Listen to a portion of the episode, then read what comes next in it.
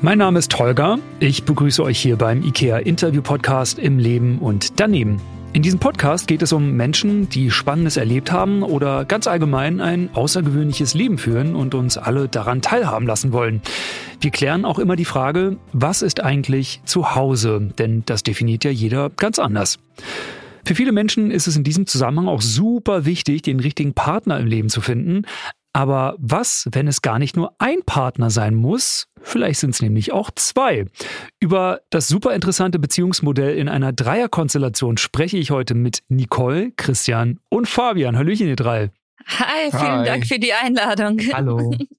Es gibt ja so viele äh, wahnsinnige Fragen, die man sich stellt zu euch. Ganz pauschal erstmal so, wieso seid ihr in einer Dreierbeziehung? Wer ist eigentlich der Papa von euren Söhnen?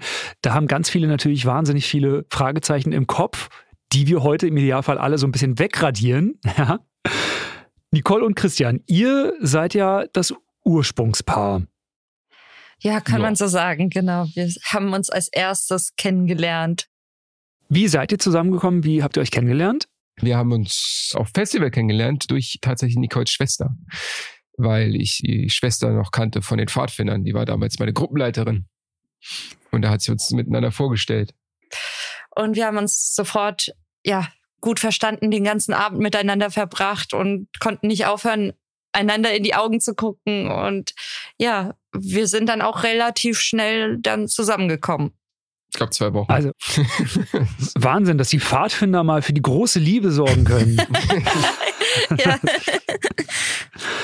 Fabian, irgendwann bist du ja auch Teil dieser Beziehung geworden. Wir wollen das natürlich alles so ein bisschen chronologisch aufarbeiten. Wie kam es denn dazu, dass du dann irgendwann ja mit den beiden in einer Beziehung gelandet bist?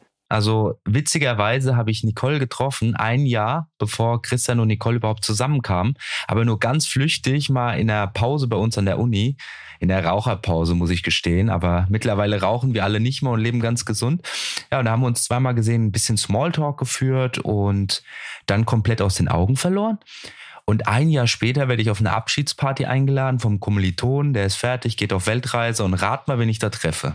Nicole und Christian auf der Party. Und das war richtig cool, weil Nicole hat mich auch gleich wiedererkannt.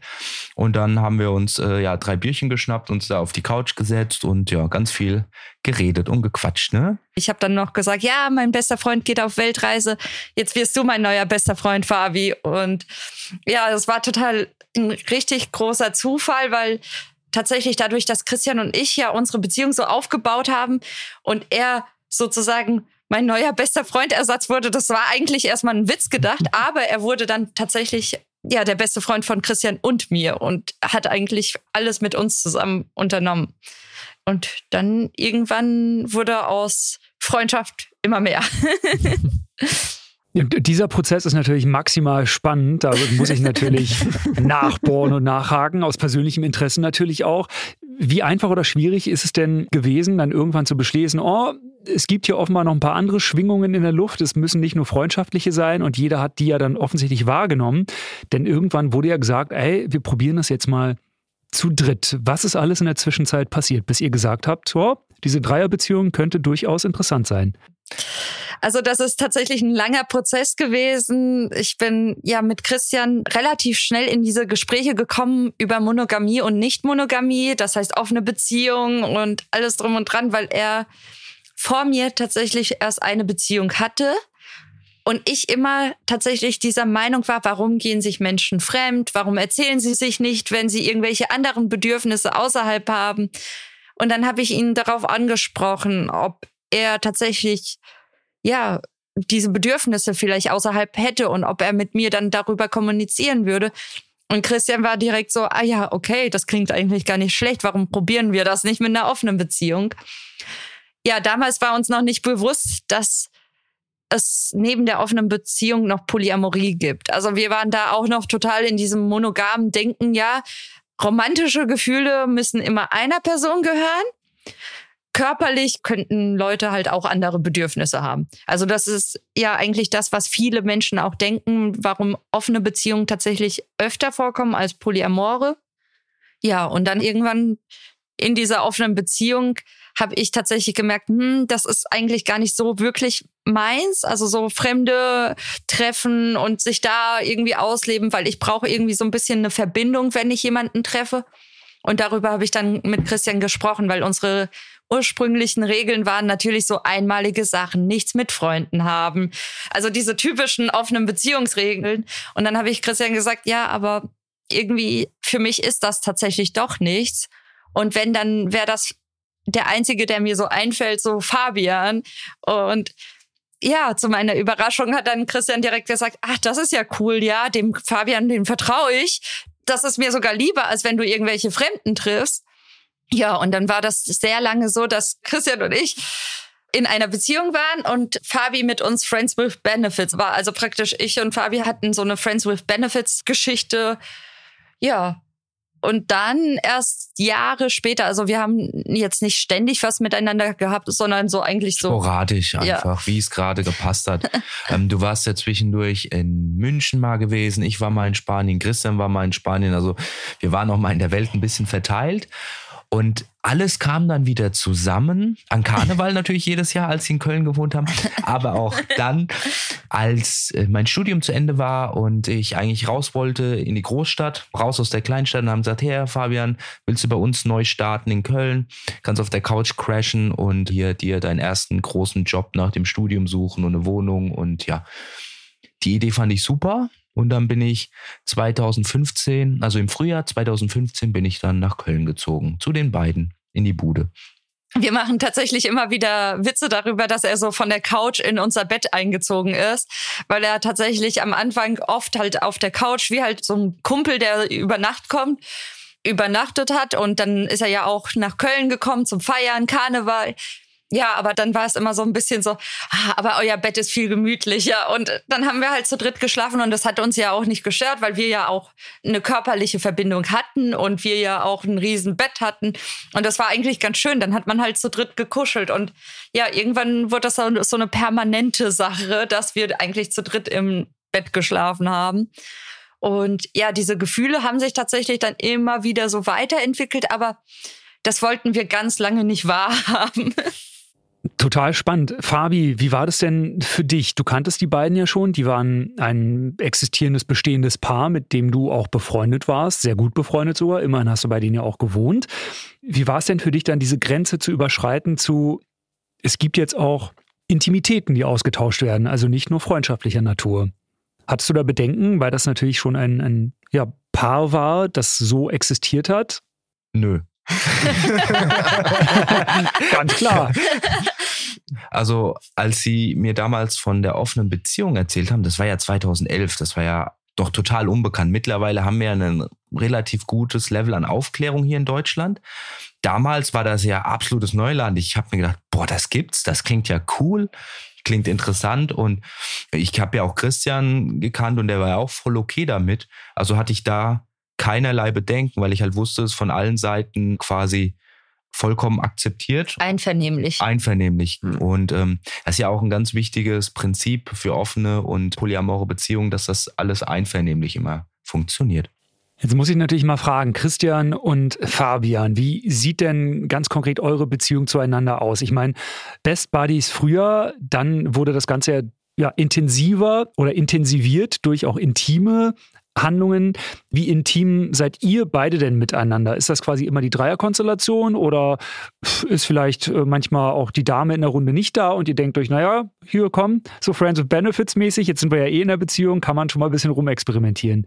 Wie, wie weit geht ihr denn auch alleine? Das hast du sehr smooth gefragt. Oder? Ich habe hab das, hab das probiert, so ganz charmant einzuleiten. Lief gut. Also du kannst dir das so vorstellen, dass Christian und ich immer noch heterosexuell sind, aber biromantisch gleichzeitig. Das bedeutet, wir haben schon eine romantische Liebe, eine romantische Verbindung zwischen uns auf emotionaler Ebene. Äh, körperlich fühlen wir uns jetzt nicht direkt angezogen, dass wir jetzt sagen, wir würden ja jetzt zu zweit was starten. Wie war es denn für euch in der Vergangenheit? Gab es solche, ja, sag ich mal, homoerotischen Annäherung generell oder war das für euch dann auch das erste Mal quasi in dieser Dreierbeziehung, dass ihr gemerkt habt, hey, also man kann ja auch einen anderen Mann irgendwie auf einer emotionalen Ebene total mögen oder auch ja eine gewisse Zuneigung verspüren. Wie war das für euch, das quasi ja so ganz bewusst wahrzunehmen? In einer Premiere ja vielleicht. Willst du anfangen oder soll ich? Oh, ich überlege gerade. Also vorher hatte ich noch nicht sowas. Nee. also es ist auch Neuland für mich gewesen. Ja, hat sich irgendwie jetzt gar nicht irgendwie komisch angefühlt, also ganz natürlich irgendwie für mich. Ich glaube, dir fällt das auch so schwer, das so mhm. genau zu greifen, weil das ja ein sehr schleichender Prozess über Jahre war. Ja. Das heißt, es war nicht so, du legst den Schalter um und sagst, oh, Christian. Sondern man wächst halt immer mehr zusammen und man merkt, es waren dann so Situationen wie zum Beispiel, Nicole hat mal eine Zeit lang in der Nachtschicht gearbeitet. Wir hatten eigentlich zwei Räume, wo wir Betten drin hatten. Und wir haben trotzdem, Christian und ich haben trotzdem im Bett zusammen geschlafen, weil wir die Nähe gesucht haben. Auch wenn wir nicht aufeinander da gelegen haben oder so richtig sehr intensiv gekuschelt haben. Aber wir haben trotzdem die Nähe zueinander gesucht und haben nicht gesagt, oh ja, Niki ist nicht da, ich gehe mal ins andere Zimmer pennen oder so. Das war, glaube ich, auch so ein Punkt, wo man dann das erst viel später realisiert hat hey, irgendwie sind doch da Gefühle. Und meistens stellt das Niki bei uns fest. Die ist unsere Hobbypsychologin zu Hause. Die merkt, was mit uns los ist, bevor wir selbst wissen, was abgeht. Sehr gut. Ja, also ich habe das tatsächlich auch so ein bisschen immer beobachtet, weil natürlich als Frau in so einer Beziehungskonstellation hat man dann auch ja, man macht sich halt Gedanken, okay, bin ich jetzt diejenige, die das irgendwie so, so ein Ungleichgewicht dazwischen macht? Haben sie was von dieser Beziehung? Haben sie miteinander irgendwie was? Oder sind sie eigentlich in Anführungszeichen, wie viele ja auch denken, eher Konkurrenten oder so? Und ja, deswegen war es mir dann immer wichtig zu beobachten, dass es ihnen beiden halt auch gut ging. Und ich habe mich so oft nicht genug gefühlt, weil ich immer dachte, oh Gott, ich kann nicht eine Frau mit zwei Männern sein. Und dann habe ich aber irgendwann festgestellt, also in diesem Gedankengang, ach warte mal, ich bin ja nicht die Einzige, die für sie da ist. Und dann habe ich ihre Dynamik untereinander beobachtet und die haben beide so wirklich sich umeinander gekümmert, wie halt in einer Beziehung. Und dann auch wirklich, also ja, so Verliebtheits Blicke, wenn der eine sich um den anderen kümmert, ihn zudeckt, wenn der krank ist. Und ja, und dann ist mir tatsächlich aufgefallen, nein. Also das haben sie dann auch beide zu mir dann auch gesagt. Ja, sie haben ja auch diese Beziehung untereinander. Das ist nicht so, dass ich diese Beziehung, es gibt ja in der Polyamorie die Triadenform. Das heißt, jeder ist mit jedem zusammen bei einer Dreiecksbeziehung. Also wir sehen das immer sehr visuell. Stell dir vor, du machst drei Punkte und dann verbindest du alle drei Punkte miteinander. Genau, das wäre die Triadenform. Und es gibt zum Beispiel bei Dreiecksbeziehungen auch die V-Form. Das heißt, eine Person ist nur mit zwei Menschen zusammen. Und wir haben sehr lange darüber überlegt, okay, sind wir jetzt, als wir so angefangen haben, uns tatsächlich mit Definitionen und Labeln auseinanderzusetzen, sind wir jetzt eine Triade oder eine V-Konstellation? Und dann ist den beiden tatsächlich aufgefallen, okay, in der Polyamorie gilt die Romantik und in der romantischen Weise sind wir eine Triade. Also im körperlichen, sexuellen Sinne sind wir eine V-Konstellation, aber im romantischen Sinne eine Triade. Ich muss jetzt natürlich direkt mal ganz knallhart fragen, weil das super spannend ist. Wie war denn das erste Mal zu dritt im Bett? Es gab ja dieses eine aller, allererste Mal, wo dann gesagt wurde, so, Fabi, äh, herzlichen Glückwunsch. Jetzt kannst du damit rein zu uns und wir legen mal los. Könnt ihr euch noch daran erinnern, wie es dazu gekommen ist? Also wie ist diese Situation entstanden? Wie weit wollen wir ausholen?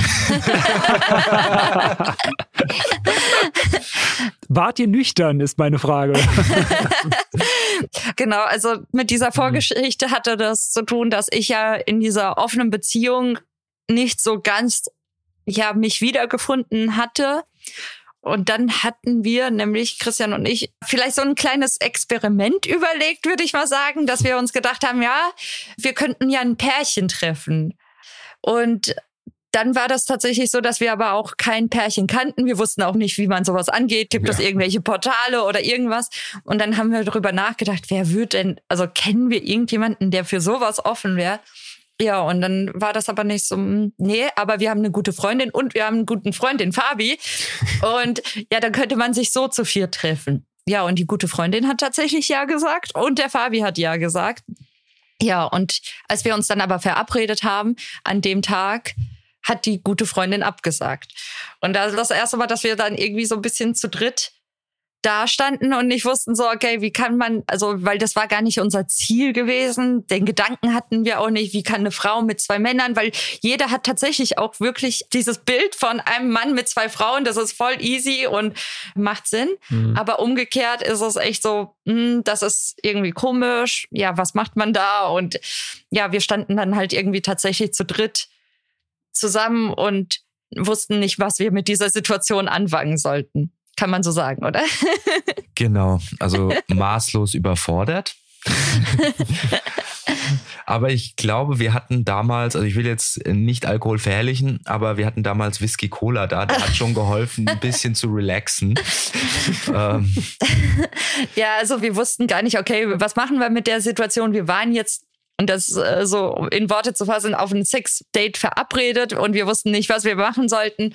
Und ja, Fabi stand aber schon vor der Tür. Wir konnten ihm nicht mehr absagen so und wir wussten nicht mehr, was wir machen sollen. Und dann haben wir gesagt, halt, komm, dann wir sind ja gute Freunde, wir trinken jetzt erstmal so, wie man sich halt zum Abend trifft. Und ja, dann war wirklich in allen unseren Köpfen, machen wir trotzdem was oder nicht. Und ich sag mal so, man könnte jetzt das nicht so ja, als ich würde mal Sexdate betrachten. Das war eigentlich eher so ein, so ein lustiger Abend, wo wir dann.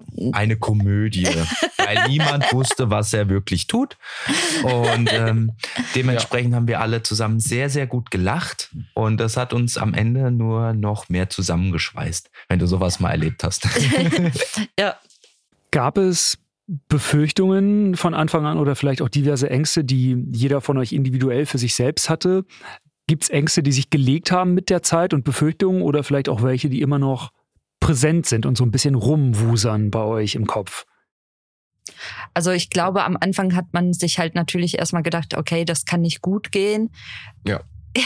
Vor allem, ich habe ja natürlich mit meiner rationalen Art immer gedacht, okay, monogame Paare, die gehen fremd, die lassen sich scheiden. Also wenn zwei Leute es so gut wie nicht überstehen, wie sollen drei Leute das überstehen?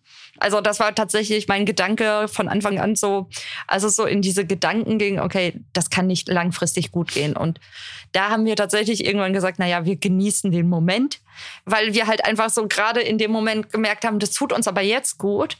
Und es macht ja keinen Sinn, das jetzt zu zerdenken. Es fühlt sich jetzt gut an. Wir sind so verliebt ineinander. Aber wir haben nicht gedacht, dass das funktionieren kann. Und bis wir in diesen Prozess gekommen sind, okay, jetzt fühlen wir uns alle bereit für eine Familie und kann man damit überhaupt eine Familie gründen? Hat das sehr lange gedauert und dann diesen Prozess zu überlegen, kann man mit zwei Männern und einer Frau eine Familie gründen oder ist da irgendwie ein Ungleichgewicht? Ist es unfair, wenn da zwei Väter sind und eine Mama und das waren sehr viele Gedanken, die wir hatten. Mittlerweile sind die alle weg. ja. Also was wir noch an Ängsten so haben, ist vor allem die gesellschaftliche Entwicklung und besonders wenn wir auf unsere mhm. Kinder schauen, dass wir halt merken, wir kämpfen dafür, um Polyamorie einfach bekannter zu machen, ja, um den Menschen hier in Deutschland zu zeigen, hey, das ist jetzt nicht irgendwie, sind keine Perversen aus dem Porno, sondern das ist auch eine ganz normale Familie, die sonntags oder samstags gern im Garten spielt, ihre Gartenarbeit macht und weil das Problem, das wir ganz oft haben, ist, dass Menschen die drei Leute zusammen sehen, ja, und sie hören, die sind in einer Beziehung, bei denen läuft sofort Kopfkino ab, ja, weil die Menschen zu dritt meistens nur aus dem Porno kennen. Ja, und dadurch wird meistens, äh, ist unsere Vermutung sofort so eine sexualisierte Schalter umgelegt. Oh, okay, das sind so Perverse. Und wir haben halt Angst, dass es sich dann auch irgendwann krass auf unsere Kinder niederregnen wird. Und deswegen machen wir so viel Aufklärung, um zu zeigen, hey Leute, wir sind auch eine ganz normale, in Anführungszeichen, Familie. Ja, und vor uns braucht niemand Angst haben. Unseren Kindern geht's gut und äh, ja. Ja, umso wichtiger natürlich eure Aufklärungsarbeit, die ihr da macht, über euren Impact, den ihr habt und auch natürlich nochmal den Aspekt als Eltern, wie das ist, mit Kindern und natürlich den Struggle, den ihr dadurch auch teilweise erlebt. Darüber reden wir gleich nochmal im Detail. Was mich jetzt nochmal interessiert ist, ich könnte mir vorstellen, dass bei euch ja viele Menschen immer mit einer Sache um die Ecke kommen, mit einem Begriff, mit einer Begrifflichkeit und damit um sich werfen. Und zwar den Begriff Eifersucht, dass man euch da unterstellt. Eifersucht muss doch bei euch irgendwie zwangsläufig ein riesengroßes Thema sein. Spielt das eine Rolle? Ist das überhaupt ein Ding oder denkt ihr immer, Leute, lasst uns in Ruhe mit diesem Begriff? Ich würde die Frage mal an unsere Hobbypsychologin weitergeben. die Niki, die berät mittlerweile auch Menschen, die da Hilfe suchen, seitdem wir unseren Instagram-Kanal geöffnet haben in dem Bereich. Und das, glaube ich, das kannst du super erklären. Ja, mhm. also genau. Eifersucht ist tatsächlich etwas, was in unserer Gesellschaft immer entweder romantisiert wird. Das heißt, oh, der ist eifersüchtig oder sie ist eifersüchtig, wie süß. Total, die, die liebt mich oder er liebt mich, weil er eifersüchtig ist. Oder es wird ja, dämonisiert, würde ich sagen, ähm, dass man sagt, ja, okay, die Person ist eifersüchtig, ist total unsicher, hat kein Selbstbewusstsein, krankhaft und so weiter. Und wir sehen Eifersucht tatsächlich als neutrales Gefühl an. Das heißt, es ist halt einfach ein Gefühl, das uns sagt, irgendwas ist mit der Situation, das ich noch nicht so ganz fassen kann. Und dieses Gefühl wird dann auch angesprochen. Und das war tatsächlich bei uns allen dreien so, dass wir auch immer wieder Eifersucht hatten. Wir waren ja am Daten und alles drum und dran. Und ja, wir haben dann darüber gesprochen, so, okay, die Situation hat mich unsicher gemacht, da habe ich das Gefühl gehabt, das wurde nicht so gut kommuniziert und das wurde einfach direkt angesprochen. Wir haben uns Sicherheit gegeben, wir haben einander vertrauen können und dann war das tatsächlich weg. Christian und Fabi haben sich tatsächlich am Anfang ein bisschen gestichelt, muss ich sagen. Das war so ein bisschen, ja, aber dadurch, dass sie halt auch gleichzeitig Freunde waren, hat das eher so ein bisschen auf eine neckige Weise war das dann untereinander. Also ich hatte aber auch genauso Eifersucht. Also ich bin mit den beiden auf irgendeine Party gegangen, eine Frau mit zwei Männern, das heißt, einer muss ja frei sein. Und da waren dann schon Frauen, die total forsch angekommen sind. Und ich nicht wusste, okay, wie soll ich das denn jetzt erklären, dass äh, ja, ihr könnt mit denen flirten, das ist kein Problem aber ihr müsst es wissen, dass ich da trotzdem noch dran hänge. So. Und dann habe ich das auch bei Christian und Fabi angesprochen. Und wenn sie dann gemerkt haben, auf irgendeiner Party oder so wurde eine Frau flirty, dann haben sie immer so beiläufig erzählt, ja, ich bin in einer polyamoren Beziehung, so in der Art, ich bin offen dafür, dass wir miteinander sprechen, aber du musst das wissen. Und da haben wir Lösungen gefunden. Das heißt, ja, man kann bei Eifersucht relativ schnell, wenn man das kommuniziert, Lösungen finden. Ich war ziemlich am Anfang, hatte ich auch so ein leichtes Eifersuchtsproblem, wo wir Fabi ganz frisch kennen, also wo ich ihn frisch kennengelernt habe und ihr beide euch so gut unterhalten hattet. Ich glaube, wir waren ja zwei Wochen erst zusammen und da war ich so auch etwas unsicher in der Beziehung am Anfang. Bei der ersten Party. Ja, da. genau, wo ich den Fabi kennengelernt habe, richtig. Genau. Das war ein Punkt, aber es hat sich dann ja auch gelöst, nachdem wir immer bessere Freunde wurden. Ja. Ein anderer Begriff, der eine große Rolle spielt, ist natürlich Gleichberechtigung. Gibt es bei euch auf eine Art ja, eine gewisse Aufteilung, was Ansprüche, Bedürfnisse und gemeinsame Zeit und so weiter angeht? Oder wird das immer alles total spontan nach Gefühl geregelt? Wie macht ihr das? Hierarchien haben wir nicht. Also wir hatten früher Hierarchien, weil wir immer gedacht haben, okay, Christian und ich sind eine Primärbeziehung und selbst wenn Fabi jemanden trifft, dann hat er eine Primärbeziehung und wir wären so sekundär. Also es gibt so ganz viele verschiedene Hierarchiemöglichkeiten in der Polyamorie. Die meisten Polyamoren streben natürlich an, dass es langfristig hierarchielos ist. Das heißt, dass jeder gleichwertig ist, dass man nicht irgendwie seinen Hauptpartner, es gibt ganz viele Begriffe, Nestingpartner. Nestpartner sind diejenigen, die meistens zusammen wohnen und Verantwortung füreinander übernehmen oder Kinder kriegen in unserem Fall. Das heißt, wenn also zum Beispiel Christian oder Fabi sich in noch jemanden verlieben würden, aber noch dazukommen, wären wir trotzdem Nestpartner und vielleicht eine andere Person würde nicht bei uns wohnen. Das wäre dann praktisch die sekundäre Beziehung in dem Sinne.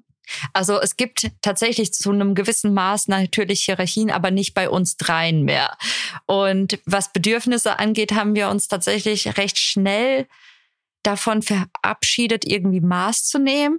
Wir haben von Anfang an immer geguckt, wer hat denn jetzt gerade den größten Bedarf an Aufmerksamkeit, Hilfe.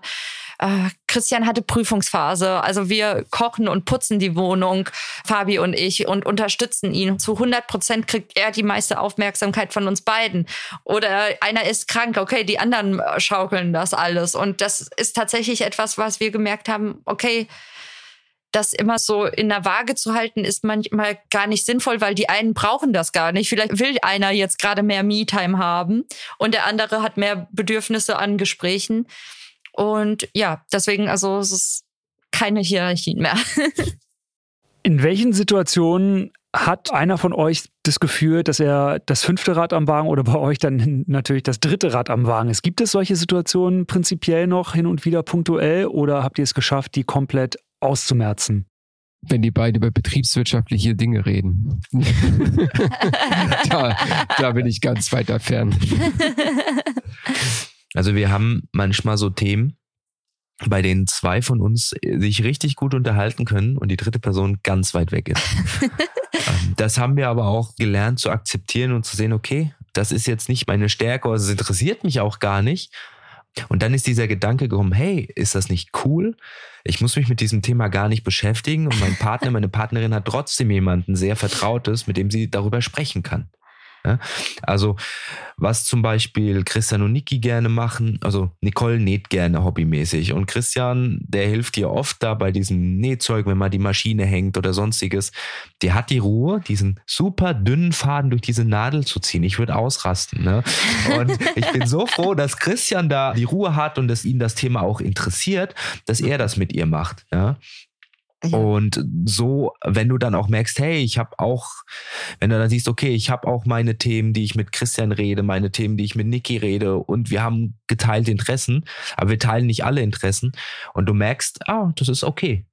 Ja, du merkst dann, ey, ist okay, ist, ist schön, du freust dich für die anderen. Auch. Ja, ich war auch total froh, als der Fabi bei uns eingezogen ist und jemand mit Christian dann Actionfilme geguckt hat, weil ich äh, die Filme, die Christian manchmal, oh, wollen wir den gucken? Und, ich habe mich jedes Mal schlecht gefühlt, wenn ich gesagt habe, oh, ich habe da echt keine Lust auf den Film.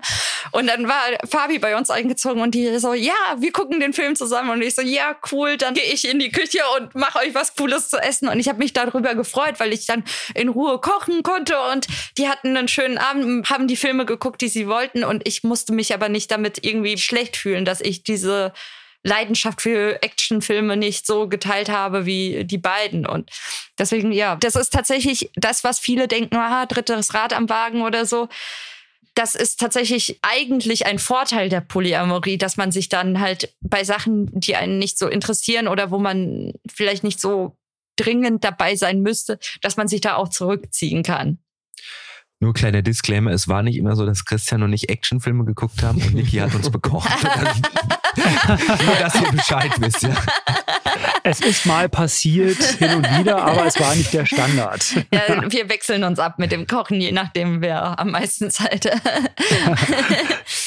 Das ist sehr schön. Das bringt mich tatsächlich zu meinem nächsten Punkt und zwar so Aktivitäten, die man zu dritt machen kann. Ihr habt das gerade so schön erzählt. Dann gibt es manchmal Filmabende, wo dann einer sich verabschiedet und sagt, das ist jetzt nicht so unbedingt mein Genre, macht ihr mal beide zu zweit.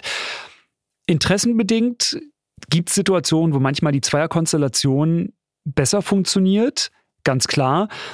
Aber manchmal ist das ja auch gar nicht anders möglich. Also ich denke da zum Beispiel an so simple Dinge wie Achterbahn fahren auf dem Rummel. Da könnten jetzt zwei Leute nebeneinander sitzen und irgendeiner nicht. Oder vielleicht im Flugzeug, dass zwei nebeneinander sitzen können und der eine sitzt dann irgendwie woanders. Da wird ja zwangsläufig jemand für einen gewissen Raum beziehungsweise gewissen Zeitraum ausgeschlossen oder nimmt sich selber heraus. In welchen anderen Situationen ist das manchmal der Fall, wo das unfreiwillig passiert oder aber vielleicht auch ganz bewusst? Unfreiwillig definitiv im Hotel buchen. Also das ist tatsächlich etwas, was wir ja gerne an die Hotelindustrie weiterleiten würden. es gibt einfach so viele Angebote für Urlaub und selbst wenn man dieses Angebot wahrnehmen möchte, kann man das auf diesen ganzen Portalen gar nicht einstellen, dass man drei Erwachsene und wir haben von so vielen Polyamoren gehört und wir hatten auch schon Diskussionen, dass dann halt einfach gezwungen wird, ein drittes Zimmer oder so zu buchen, wo man sich denkt, okay, aber mir reicht das Bett, mir reicht das Zimmer, ich kann einen Aufpreis zahlen für äh, Wasser, Strom und alles drum und dran, aber ich brauche kein weiteres Zimmer. Und wir haben auch schon mal eine Liege dazu gebucht, die wir dann nicht benutzt haben. Die stand uns dann im Weg im Raum. Aber es war halt einfach nur so unnötig. Und das ist tatsächlich so eine gezwungene Sache. Es gibt natürlich Sachen, wo wir uns auch mal überlegt haben, ja, geht man dann irgendwie vielleicht mal zum Paartanz und ja, Paartanz zu dritt ist ein bisschen schwierig. Würde ich mal sagen. Aber jetzt sehen wir es natürlich auch als Vorteil, weil einer kann vielleicht auf die Kinder aufpassen, die anderen können zum Paartanz dann gehen, wenn wir das mal vielleicht angehen möchten, wenn die etwas größer sind. Ja, es gibt so ein paar Punkte. Fällt ja, und Christian, wie gefällt dir das Thema Achterbahnfahren und Höhen? ja, da können die zwei gerne fahren. Ich, ich bleib unten und guck zu. Kein Ding. Das ist doch schön, dass euch da gewisse Ängste in die Karten spielen und man sich da gar nicht streiten muss, wer jetzt mit wem in der Achterbahn sitzen darf.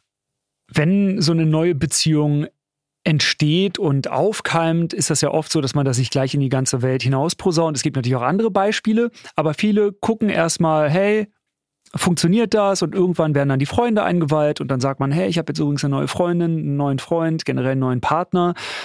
Wie war das denn bei euch, als ihr dann in dieser Dreierkonstellation ganz offiziell miteinander liiert wart? Wie haben Friends and Family reagiert, als sie dann irgendwann eingeweiht wurden? Hm. Sehr unterschiedlich. Also wir haben von super positiven bis sehr negativen Beispielen eigentlich alles erfahren. Also Negativ war tatsächlich einmal einige Freunde, die sich distanziert haben, wo man im Nachhinein gehört hat, hinterm Rücken wurde gesagt, na ja, aber hier die die machen sich an alle ran und die haben keine Grenzen, so in der Art. Und dann kam halt zum Beispiel auch die Situation, als Fabis beste Freunde uns besucht haben. Die haben halt einfach unsere Beziehung gar nicht ernst genommen. Die wollten uns gar nicht kennenlernen als Beziehungsmenschen von Fabi, sondern das war halt einfach so, Sie sind gekommen. Fabi dachte, oh, cool, meine besten Freunde lernen jetzt endlich meine Beziehung richtig kennen und ich stelle sie ihnen vor und in Wirklichkeit haben sie dann angefangen, ja, Fabi zur Seite zu nehmen und zu sagen, aber Fabi, du weißt doch gar nicht, was eine richtige Beziehung ist. Du musst dich von ihnen trennen. Du brauchst eine eigene Frau ja, und das hat den Fabi damals extrem verletzt, weil er gemerkt hat, okay, die haben mich gar nicht gefragt, bin ich glücklich in der Beziehung, tut die mir gut, sondern es wurde einfach angenommen, okay, deine Beziehung ist schlecht, du solltest die nicht so führen. Und ja, ich glaube, das war so die freundschaftlich Herz. Ja, es war sehr, sehr, sehr schmerzhaft, diese Erfahrung. Hm. Ja, also es ist halt, wenn du an so einem Punkt bist irgendwann, dann merkst du halt, dann trennen sich halt auch manche Wege und manche Freundschaften auf. Und ja, dann ist das wahrscheinlich auch besser so, dass du dann halt manche Beziehungen nicht weiter verfolgst, weil es dann halt einfach nicht in das Weltbild von den anderen reinpasst. Und dann ist es halt besser, wenn sich halt die Wege trennen ohne dass du dann halt jedes Mal einen starken Konflikt hast, wenn du die Person dann siehst. Es war halt sehr schmerzhaft für mich zu sehen, weil die halt Christian und Nicole komplett ignoriert haben und gar nicht so wertgeschätzt haben. Und es hat für mich ja auch sehr lange gebraucht zu sehen, hey, eine Beziehung zu dritt ist auch eine wertvolle Beziehung, ja. Du bist auch ein wertvoller Mann, das nimmt nicht deine Männlichkeit ein, ja. Auch wenn du jetzt nur mit einer Person intim bist, es macht dich auch nicht weniger männlich, nur weil du einen Mann liebst, weißt du, und weil ich bin ja aus einem sehr monogamen, toxischen Bild rausgekommen und es hat lange gebraucht, um das halt auch aufzubrechen. Besonders auch den Punkt zu sehen, hey, Du kannst auch eine Familie zu dritt gründen. Als Christa mich das damals gefragt hat, hey, wollen wir äh, ja zu dritt die Familie aufbauen und Kinder kriegen, da war das für mich erstmal so, wie geht denn das so? Also der erste Instinkt, die Gefühle, die hochkamen, nee, geht gar nicht. Und dann habe ich lange drüber nachgedacht und gemerkt, hey, warum geht das nicht? Und so weiter. Unsere Kinder können ja auch zwei Papas und eine Mama haben. Und diesen Prozess, das hat halt sehr lange gedauert, das aufzubrechen. Deswegen haben wir das auch bei allen verstanden, von Freunden, Familien etc., die halt länger gebraucht haben, um das zu verdauen. Ja, weil wir haben gesagt, ey, bei uns hat es auch lange gedauert, bis wir uns so akzeptiert haben. Wir wollen euch da jetzt nicht unter Druck setzen und sagen, morgen müsst ihr das akzeptieren. Mhm. Nehmt euch eure Zeit. Aber wenn man merkt, dass halt da überhaupt kein Interesse an der Person ist, dass sie eher versuchen, einem das Weltbild aufzudrücken und nicht mal Fragen stellen, okay, wie funktioniert das? Bist du glücklich? Sondern wirklich einfach wirklich mit dem Brecheisen da gegen die Beziehung gehämmert wird, dann ist das natürlich sehr verletzend, weil man dann halt auch ja, sich tatsächlich fühlt, als wäre man nicht richtig, als wäre man nicht gut genug für seine Freunde, als wäre die Beziehung nicht gut genug. Und das war tatsächlich ein Punkt, wo Fabi zwei seiner besten Freunde, langjährigen besten Freunde verloren hat. Und ja, in der Familie war das tatsächlich auch eine Situation, wo dann gesagt wurde, okay, es war unser erster Vatertag, also mit unserem Sohn, mit unserem ersten, da haben sich Christian und Fabi riesig drauf gefreut. Und da wurde dann gesagt, na ja, aber kommt ihr bitte nur mit einem Vater? Und an diesem Punkt war das halt wirklich so, dass wir alle drei angefangen haben zu weinen und gemerkt haben, okay, die Welt wird uns so nicht akzeptieren, wie wir sind, wenn das schon die eigene Familie so sieht. Und das war der mhm. Moment, wo wir auch in die Öffentlichkeit gegangen sind, weil wir gemerkt haben, wir müssen für unsere Kinder aufklären, dass wir eine ganz normale Familie sind und eine Familie auch zwei Väter haben kann. Und ja, das waren so die zwei Negativbeispiele, die wir hatten, die größten. Aber umso schöner ja auch zu sehen, dass äh, manche Menschen dann ihr Weltbild ein bisschen öffnen oder auch bereit sind für andere Beziehungsmodelle. Ich meine, ihr zwingt ja niemanden, dieses Modell auch für sich selbst auszuleben, sondern ihr lebt euer Beziehungsmodell so, wie ihr das äh, Stand jetzt gut findet und wie ihr das eben für euch als gutes Modell empfindet. Und es gibt Menschen, die ihr aber auch davon auf eine Art nicht überzeugen, aber wo ihr denen das vielleicht so ein bisschen mehr erläutern konntet, so dass sie ein gewisses Verständnis dann dafür hatten. Und das sind ja dann wahrscheinlich die positiven Beispiele, nehme ich an. Genau. Und wir haben halt gemerkt, wie sich in den letzten drei Jahren hier in der Gesellschaft viel bewegt hat. Es gibt viel medial Aufklärung darüber. Und wir merken, dass da auch so ein Wechsel in der Ansicht ist. Was meistens der Fall ist, man braucht öfters mehrere Berührungspunkte mit einem Thema, das einem erst unbekannt ist, bis man so ein bisschen den Schrecken davor verliert. Genau, also ich hatte mhm. auch schon auf Social Media Hate-Nachrichten bekommen, wo wirklich Leute gesagt haben, ihr seid krank, das ist nicht okay. Und dann habe ich hin und her geschrieben mit den Leuten und dann am Ende hieß es dann so, stimmt, eigentlich ist eure Version gar nicht so schlecht, also stimmt. Und wenn man dann die Leute darauf aufmerksam macht, wie die Welt gerade funktioniert und das Fremdgehen akzeptierter ist, dass Menschen darüber nachdenken, was würde ich machen? Würde ich meinem PartnerInnen verzeihen, wenn sie mir fremdgehen würden oder würde ich es nicht? Und darüber denken Leute mehr nach, als darüber nachzudenken, was wäre, wenn mein Partner in Bedürfnisse hätte, die kommunizieren würde. Und das ist ja dieses Umdenken, dass das tatsächlich eine ehrliche Weise ist, einvernehmlich miteinander umzugehen, das finden wir tatsächlich richtig toll. Ja, und du wolltest noch die positiven Sachen hören? ja, sehr gerne. Möchtest du von unseren Eltern erzählen? Oh ja, als wir es unseren Eltern erzählt haben. Ja, eigentlich ähm, doch sehr, sehr positiv aufgenommen, die Eltern sogar. Wir hatten ziemlich große Angst davor, das unseren Eltern zu sagen, ganz am Anfang, weil wir nicht wussten, wie die darauf reagieren werden. Werden sie schockiert sein oder wütend sogar vielleicht. Aber entgegen unserer schlimmsten Befürchtungen war alles sehr positiv. Also meine Eltern waren da super entspannt. Und äh, eigentlich, ja, also bei Fabi und Niki war ich das gleiche Ergebnis. Wir haben zwar ein bisschen gebraucht, das erstmal so zu verarbeiten, weil die das auch noch nicht kannten so.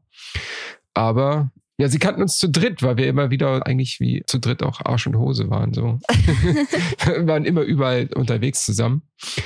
Und ich glaube, dadurch war es auch sehr einfach für unsere Eltern insgesamt, das auch so zu, zu sehen, dass wir zu dritt zusammengehören und die Beziehung auch zu akzeptieren. Ja. Ja, also mit unseren Eltern hatten wir alle drei richtig Glück gehabt und mhm. natürlich haben sie sich am Anfang so ein bisschen Sorgen. Also ich muss dazu sagen, wir haben uns erst geoutet vor den Eltern, als ich im fünften Monat schwanger war. Das war so ein bisschen Ach so, das wäre interessant. also das wurde immer wieder hinausgezögert. Wir haben gemerkt, so, ach, ja, wir müssen und wollen es ihnen sagen. Wir wollen uns nicht mehr verstecken, wir wollen nicht mehr lügen. Das war tatsächlich so. Wir werden auch oft in der Öffentlichkeit gefragt, warum könnt ihr euch nicht einfach geheim halten und eure Sachen ausleben hinter vier Wänden. Aber wir haben halt einfach gemerkt, man kann nicht mehr man selbst sein. Das geht richtig auf die Psyche. Es fühlt sich nicht gut an, lügen zu müssen, seine PartnerInnen zu verleugnen.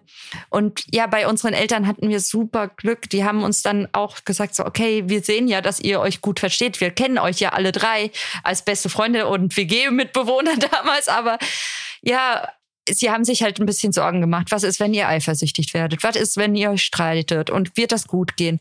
Und dann haben wir halt einfach gesagt, okay, gibt es bei Monogamie eine Garantie auf Liebe?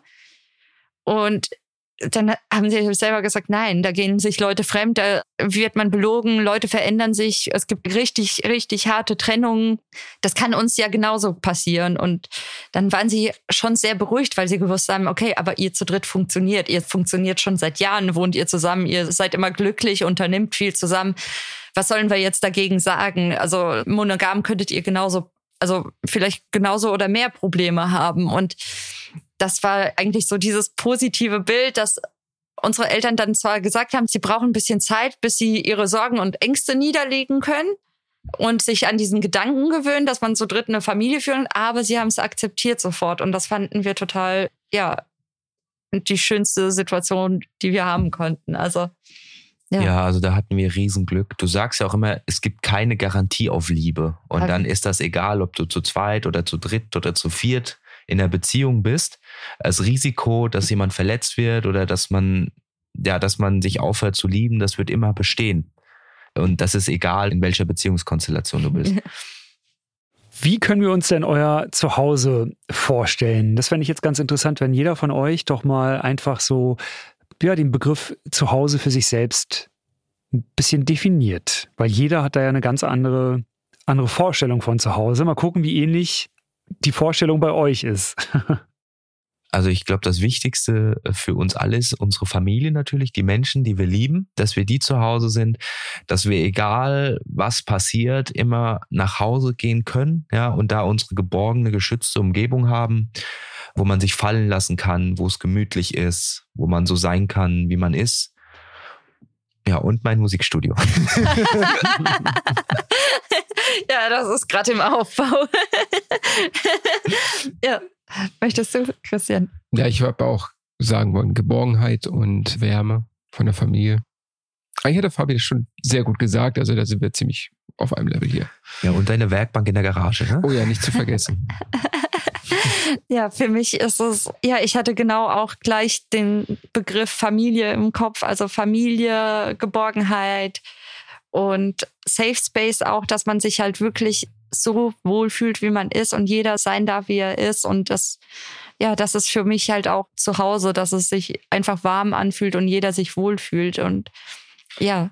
Dass wir das auch unseren Kindern mitgeben. Also ich erinnere mich noch, als ich in der Schule war, sehr jung, hat meine Mama immer gesagt, egal was passiert oder ob du mal Mist baust oder mit welchen Noten du nach Hause kommst, du brauchst nie Angst haben, nach Hause zu kommen.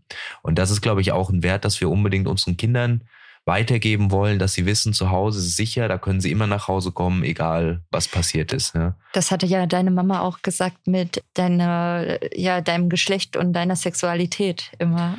Genau, also die hat auch gesagt, egal wie ich mich entwickle, also kann die das immer erzählen. Deswegen hatte ich damals auch, als ich die polyamore Beziehung geoutet hatte, eine gute Ausgangsbasis, war aber trotzdem ziemlich aufgeregt. Sich sein Zuhause zu gestalten, ist ja schon alleine oft eine Herausforderung. Also wenn ich an mich als Single-Tolga denke damals, das war ja ein Riesending, seine eigene Wohnung äh, sich zu gestalten, Möbel organisieren, Wandfarbe und was nicht alles. Aber zu dritt stelle ich mir das ja auch vielleicht ein Stück weit kompliziert vor, weil man muss sich ja da irgendwie am Ende des Tages einig werden über Stil, über Einrichtung, über, über, über so viele Sachen. Wie habt ihr das hinbekommen, eure Geschmäcker unter ein Dach zu stopfen, damit ihr euch am Ende alle auch wirklich zu Hause fühlt, also so ganz physisch. Ich glaube, das ist so ein bisschen Work in Progress. ja, jetzt mit dem neuen Haus sowieso. Aber wir haben tatsächlich immer schon gewusst, okay, wer hat welche Hobbys und wer braucht welchen Raum für sich. Und darüber haben wir auch immer gesprochen, wie kann man das alles zusammen verbinden. Zum Beispiel im Wohnzimmer planen wir jetzt wieder einen riesen Spiegel mit meiner Pole Dance Stange und ja, da möchte ich wieder trainieren nach den zwei Kindern. Und Christian trainiert da auch gerne eigentlich Pole Dance, weil das so ein toller Kraftsport ist. Fabi mag zum Beispiel im Wohnzimmer auch seine Ringe zum Hängen. Und ja, jetzt planen wir sein Musikstudio. also es ist halt wirklich, wir versuchen Raum für jeden zu haben, Safe Space, Ruheraum und Hobby, dass es halt so viel wie möglich in diesem Haus jetzt vereint werden genau. kann. Was wir halt merken mit drei Erwachsenen und zwei Kindern, du hast extrem viel Zeug. und es liegt sehr viel rum. Wir brauchen viel Stauraum. Wir überlegen auch immer, je länger du halt in dem Haus oder in der Wohnung wohnst, desto mehr merkst du, okay, wo sind so die kleinen Stolpersteine, wo kann man was verbessern und dann sprechen wir das immer an, was zum Beispiel noch in den Flur muss. Äh, Christian hat tausend Cappies, die er gerne anzieht, die müssen wir irgendwo aufhängen. ähm, so Sachen oder wir brauchen mal einen Platz, wo wir die Rucksäcke reinstecken können. Das sind halt so die Kleinigkeiten, die dann halt immer dazukommen und dann nimmst du dir halt immer ein kleines Projekt vor und machst das. Und wir sind so froh, dass der Christian so gut handwerkern kann. Das ist so wie unser Schweizer Taschenmesser, der, weil er sehr von allen, von, von vielen Bereichen was kann. Da haben wir zum Beispiel auch ein 2,80 Meter Bett. Das haben wir dann aus drei Rohgestrellen, hat er das dann zusammengeschraubt, zwei 1,40 Meter Matratzen drauf. Da können wir dann zu dritt mit den zwei Kindern schlafen und hoffen, dass sie sich nicht gegenseitig wecken mitten in der Nacht. Und wir haben sehr viele IKEA Kallax-Regale. ja, schon mal. Ach, sehr gut, das, das hören wir doch auch sehr gerne natürlich an dieser Stelle. Ja. Die sind sehr praktisch für die Kindersachen, weil man diese Körbchen hat und dann kann das ganze Duplo da rein. Das ist sehr praktisch.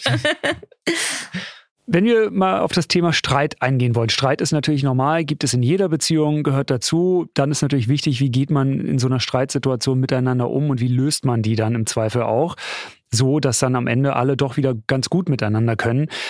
In Zweierbeziehungen ist es ja dann tendenziell so, die eine Partei hat diese Meinung, die andere Partei hat die andere Meinung, deshalb gibt es dann Streit und man diskutiert. Bei euch hat entweder jeder eine andere Meinung, dementsprechend drei Meinungen, oder es sind aber zwei Meinungen und es steht dann zwei zu eins. Wie löst ihr diese Situation, dass es dann am Ende doch alles wieder harmonisch ist und ihr zusammen am Abend ins Bett gehen könnt, ohne dass einer bockig ist und sagt, ich schlafe heute auf der Couch und tschüss? ihr lacht auch, also das ist schon passiert. Äh, das war lange her. Also äh, eigentlich tatsächlich dadurch, dass wir so viel sprechen, haben wir eigentlich so gut wie nie Streit, also eher so mal hier oder da eine Meinungsverschiedenheit. Okay, oder das hast du jetzt hier im Haushalt vergessen oder nicht gemacht. Ja, vor allem wenn du einen unbeteiligten Dritten hast, der das dann halt auch nochmal aus einer objektiven, an Anführungszeichen objektiven Brille betrachtet und sagt, ja, doch, das ist so und so äh, rübergekommen oder ja, du bist manchmal verballert, Fabi.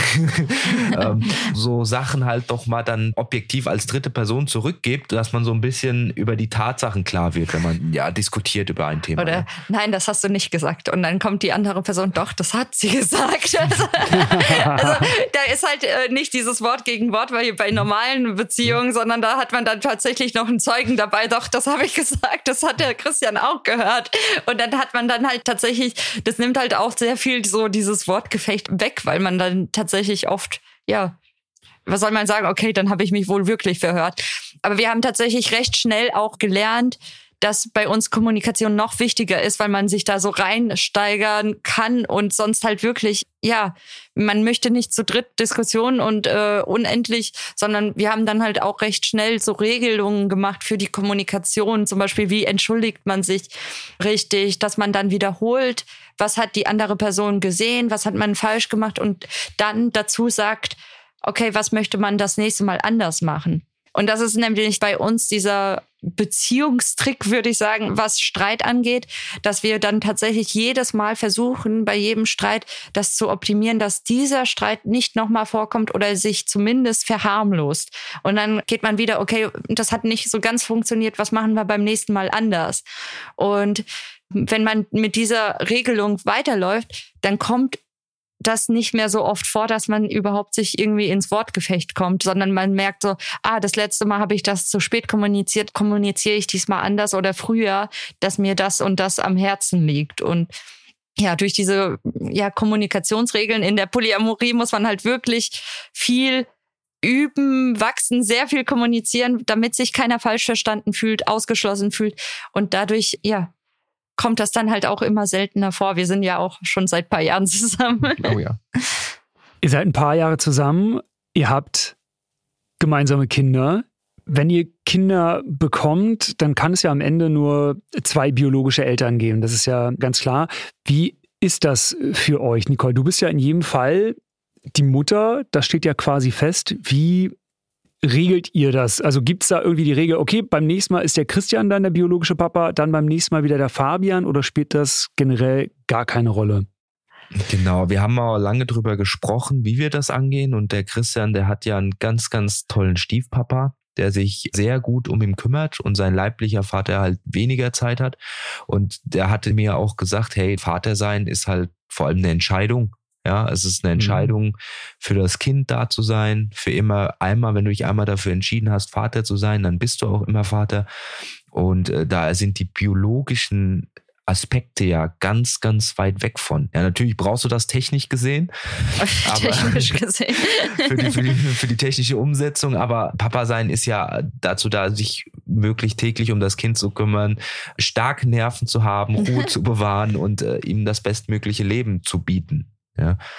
Christian und Fabi haben sich tatsächlich, da habe ich mich damals rausgenommen, zu zweit unterhalten und da entschieden, für sich entschieden, bevor wir in die Familienplanung gegangen sind, dass es für sie egal ist, wer die Gene trägt an sich. Wir haben es natürlich einfach nur aus theoretischen Fairnessgründen abgewechselt. Das sagen wir auch. Wir sagen aber nicht, wer der biologische Vater ist von welchem, weil für uns ist es klar, es sind einfach beide Väter und das ist absolut ja wichtig, dass die Kinder da halt auch merken, okay, für uns sind die Gene egal in der Vaterrolle. Uns ist es halt besonders wichtig, dass die Kinder verstehen, dass wir sie unabhängig von dem biologischen Aspekt beide voll lieben. Dass wir da nicht einen mehr lieben oder einen weniger, weil es eine biologische Verbindung gibt.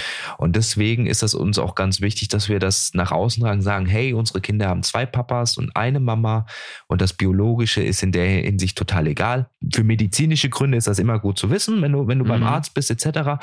Natürlich. Aber das war's auch. Und wenn die Kinder uns irgendwann mal fragen möchten, hey, wer ist denn mein biologischer äh, Vater? Haben wir uns auch was überlegt, ne, Christian? Ja. ja, da wollte ich auch drauf gehen.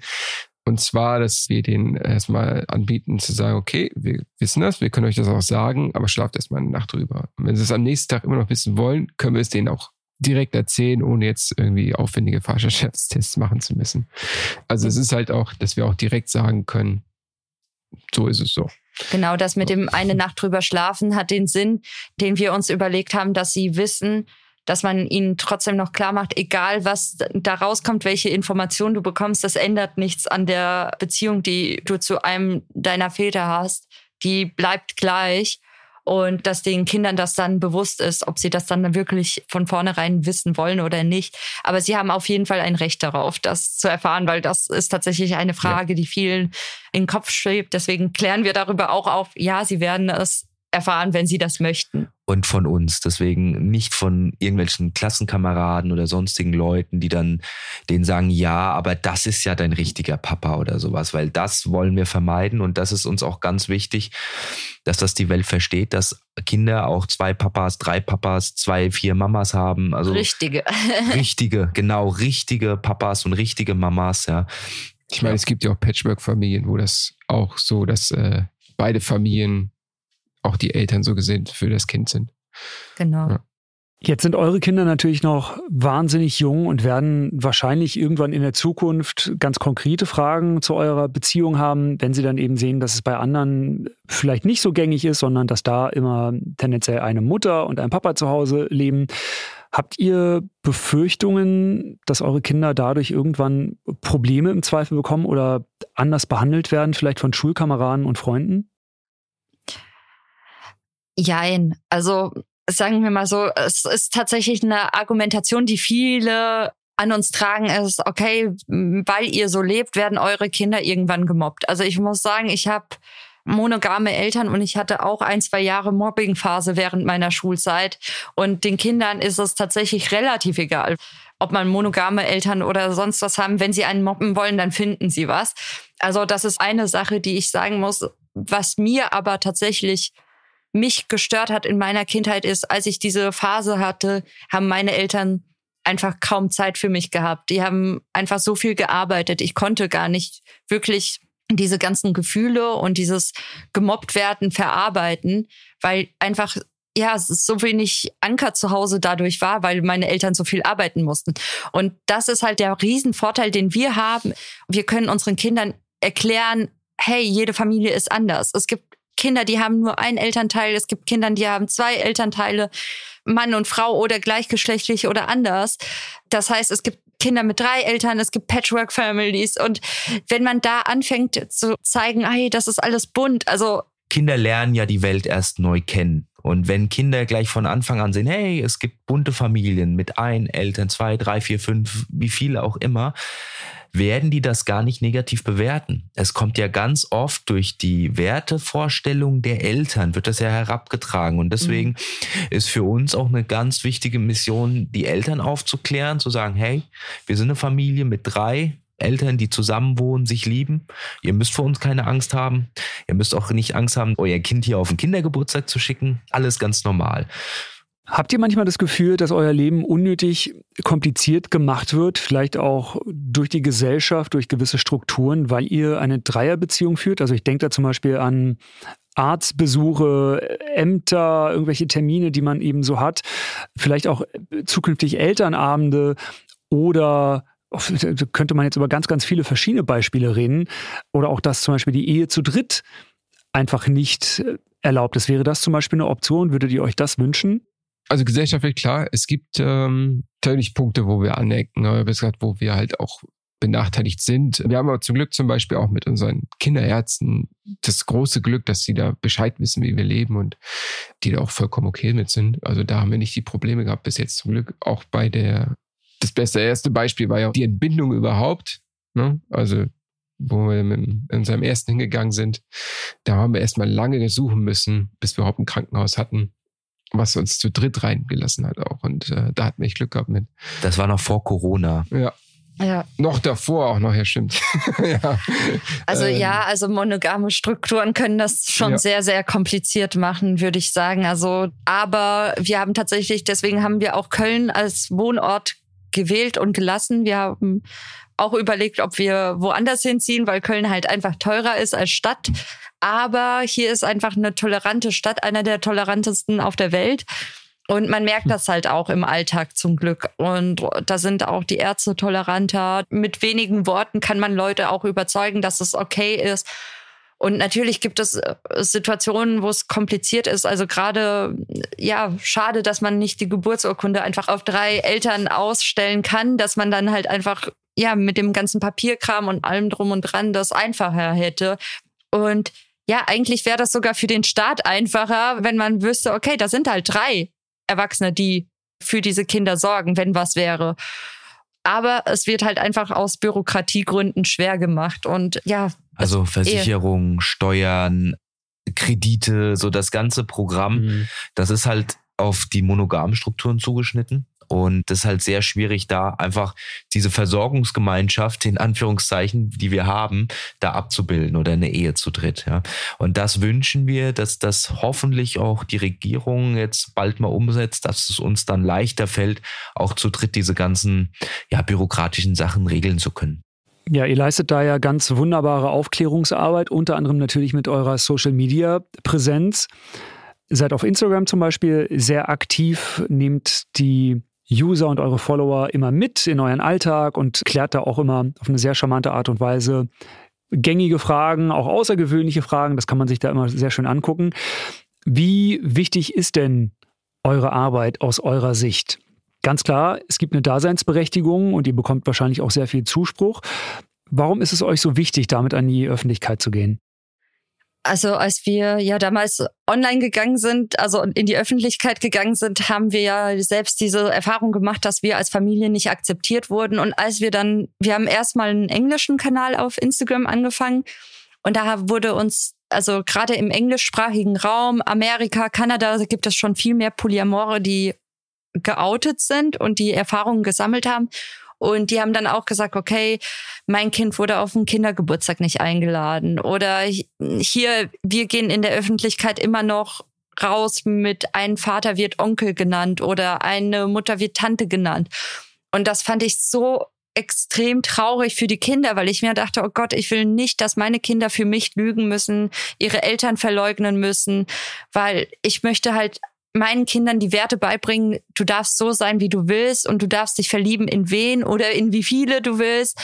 Und alles ist richtig, solange es sich gut anfühlt, solange du niemanden dabei wehtust. Also das ist ja auch immer so eine Sache. Tut man irgendjemanden weh, wenn man sich verliebt?